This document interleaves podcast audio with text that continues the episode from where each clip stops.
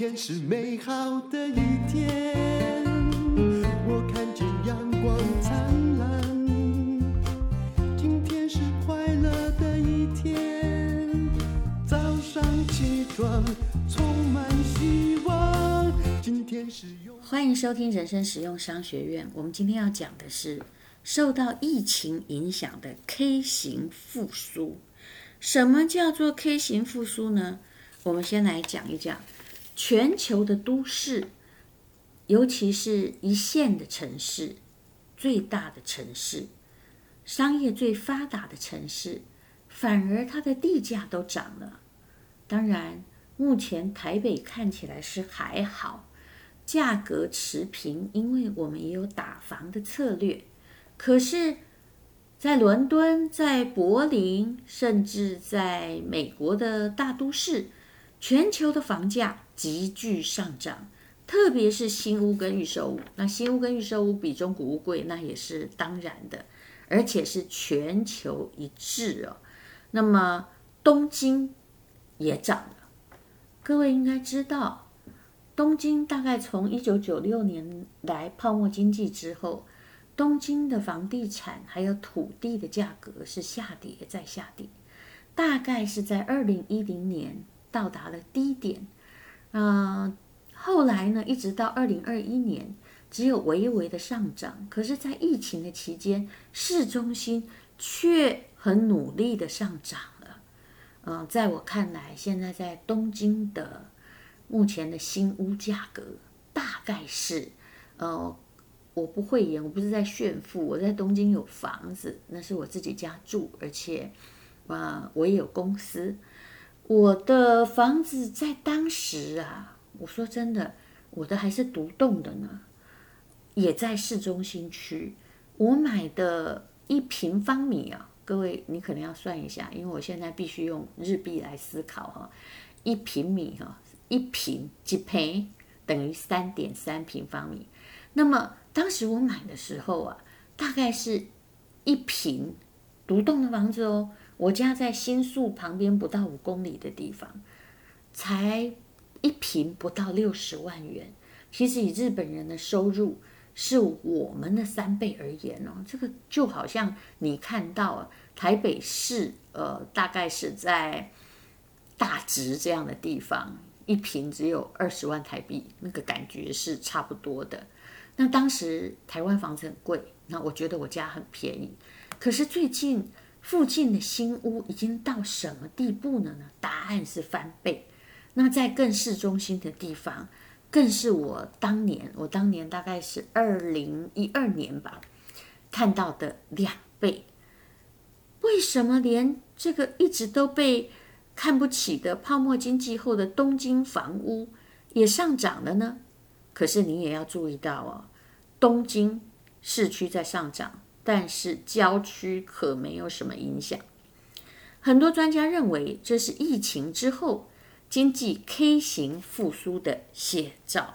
那什么叫 K 型复苏呢？我们再把它解释得清楚一点，也就是根据日本政府发表的房地产交易的数据发现，市中心急剧上涨，其他呢在下滑，也就是蛋白区还好，蛋黄区涨最多。然后蛋白区的旁边的旁边呢，反而一直在跌啊。比如说北海道，我讲的太远了就不会涨，或千叶县呢就还好哦。那全日本的平均价格还比去年还跌一点点哦。那呃，就是买卖的房子数量变少，这是反映了冠状病毒危机的影响。可是东京市区一年就涨了十 percent，这是。五年平均涨幅的两倍。那么分析指出呢？为什么？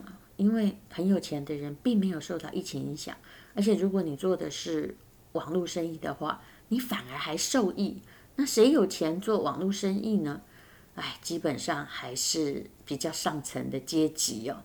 那他们的资产呢持续增加，为什么？因为股市竟然也涨了。那全球股市大部分都涨，又为什么呢？答案就是有人在印钞票，钱没有地方去啊，这很简单。可是呢，像受到疫情影响哈，服务业的还有打工的员工就很惨，他们失业而且减薪。我相信台湾也是一样，所以我觉得很多人呢，我也不知道良心何在，任何东西都不可以随便说。你说要封城嘛？那如果封到连快递的人都没办法送食物了，那你有没有想过会有人饿死呢？那你有没有想过，很多人其实家里并没有足够存粮？如果三个月现金用完了，然后他再又不构成政府的纾困要求，请问他全家怎么活下去？寅吃卯粮的人非常非常多啊，很多人受到了疫情影响，失业而且减薪，于是就没有办法按时付贷款，于是呢，啊、哦，这些人也都不是住在市中心了哈，就被迫出售房屋，很多的都市都是这个样子。除了日本，我们再来谈谈韩国好了。其实啊，在二零二一年三月，你相信吗？其实韩国的房子因为人口红利跟我们一样，已经快要没有，而且他们也涨太高了。他们的公寓的平均价格竟然比五年前涨一倍耶！哈，在韩国首尔，你现在如果要一间很普通、很普通的公寓啊，其实我蛮喜欢首尔的，嗯。我觉得它跟台北还是有点像，不过他们的交通网更加密集哦。他们要两千七百万台币才能买到一个普通到不能够再普通的小公寓跟老公寓，所以大家也很生气。那美国也是一样哦，二零二零年的房价比上一年涨了将近十 percent，十趴。那么。啊，华盛顿智库就预测，其实现在会变成有钱的人，因为有钱，他们就多买房子来预防通膨。可是经济弱势族群买不起房子，好，那呃卖掉房子来生存的人也很多。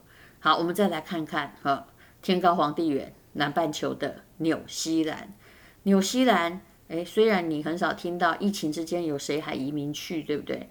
可是呢，它的房价呢也涨了，比去年涨了二十 percent，很厉害吧？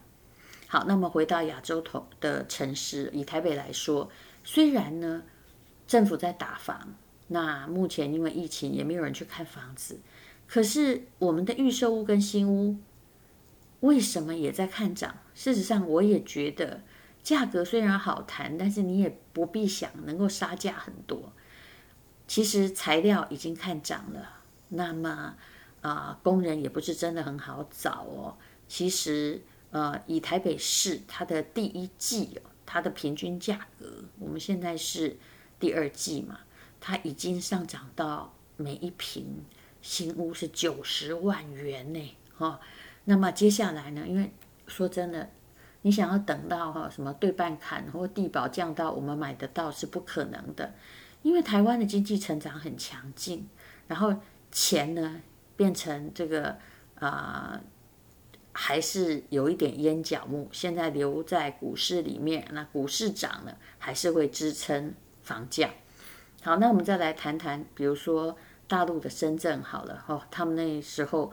疫情很严重，二零一九年和二零二零年初的时候，大家都会说房价会下跌哦，会下跌，会跌很惨。结果呢，其实是涨了哈。深圳的房价哦在去年一年涨了百分之十六啊，广州啊、上海也涨。可是你要注意一件事情，他们涨的是什么？也涨的都是一线城市哦，哈，二线反而涨得比较少。那这预言什么呢？其实。我说真的，因为这些所有的国家人口红利都在减少，我只能跟各位说，蛋黄区通常不会跌，城乡差距很大，那么 K 型的现象还是会继续存在。我们等一下再来讲什么叫 K 型的复苏。其实房价上涨跟大家印钞票，还有政府。它的财政刺激，哈，或者是补助、超低利率都有关系。那至于很多人说，因为现在疫情很大，大家希望比较大的房子，我觉得那个是短期现象。房子到底会不会有泡沫化的疑虑呢？你会发现，不管在大陆或在别的地方，大家都说泡沫化都会死，哎，诅咒了十年，怎么还在上涨？大家也觉得台湾会下跌啊，但是为什么看起来是杀价比较容易的一些啊？因为有些人急着出脱嘛，可是也并没有跌到你的理想的范围。为什么？因为我我说真的，财富是比较性的。那你想买房子，你有没有想过，比你更有钱的人也在想买房子？所以呢，我认为我也同意啊。目前呢，就是。房价大概也不会跌到哪里去，那么当然啦，疫情到了反而推升了房价，这是谁都想不到的事情。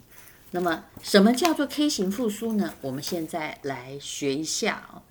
那 K 型复苏的理论哈，也就是说哈，它你想象是一只黄蜂好了，中间的腰很细，两头都很大哦。K 型复苏的问题已经席卷全球了，那么台湾的企业看起来也面临同样的疑虑哦。嗯，目前呢，哈，就是连这个央行也说啊，他们公布这二零二零年第四季的会议记录啊，从这会议记录你可以看得出来，这个复苏力量不同调，所以。央行决策货币政策也有重大的难题，那复苏力量不同调，央行没有解释得很清楚，很清楚。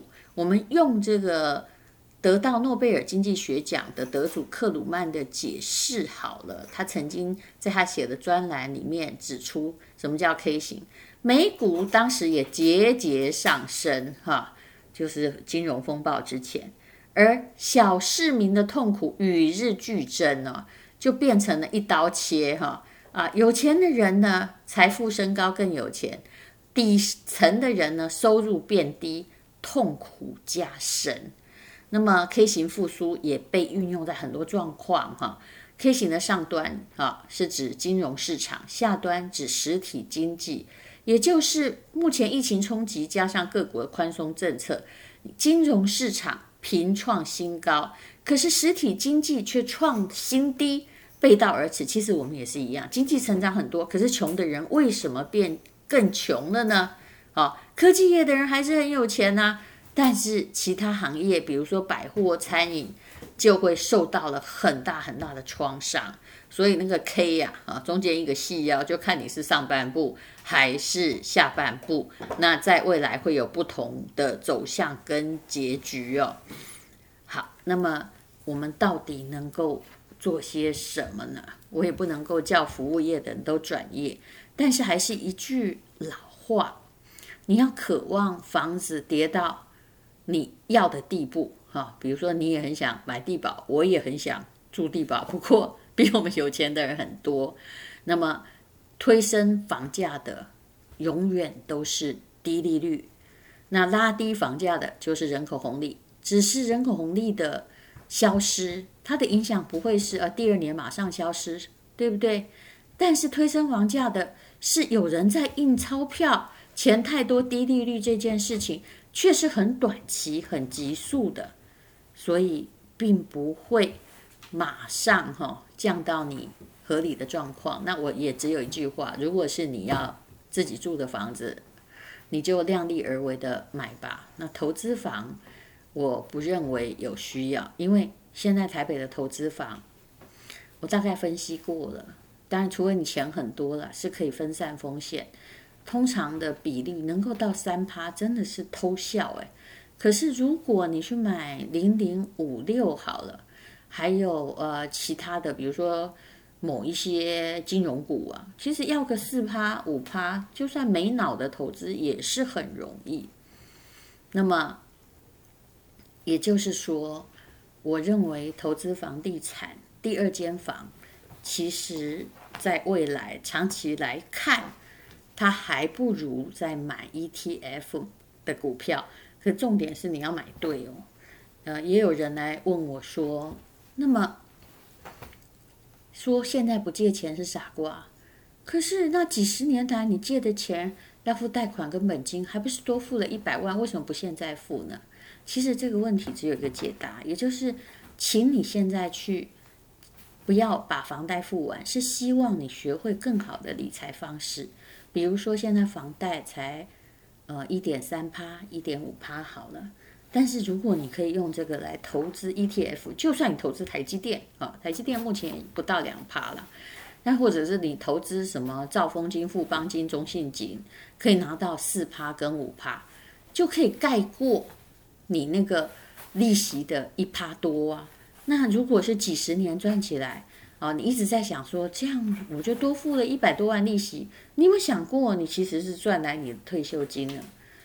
哦，我这样讲，我相信大家都清楚了吧？其实我们要用弹性的方式来看钱。因为我们目前面对的金融环境，还有印钞票的状况，跟以前我们父母，甚至不要说我们父母，跟我们五年前遇到的完全不一样啊！所以你一定要有弹性的措施，否则你就会感到有人偷了你的钱。今天是美好的一天，我看见阳光灿烂。今天是快乐的一天，早上起床充满希望，天是勇敢的一天，没有什么能够将我为难。今天是轻松的一天，因为今天又可以，今天又可以好好吃个饭。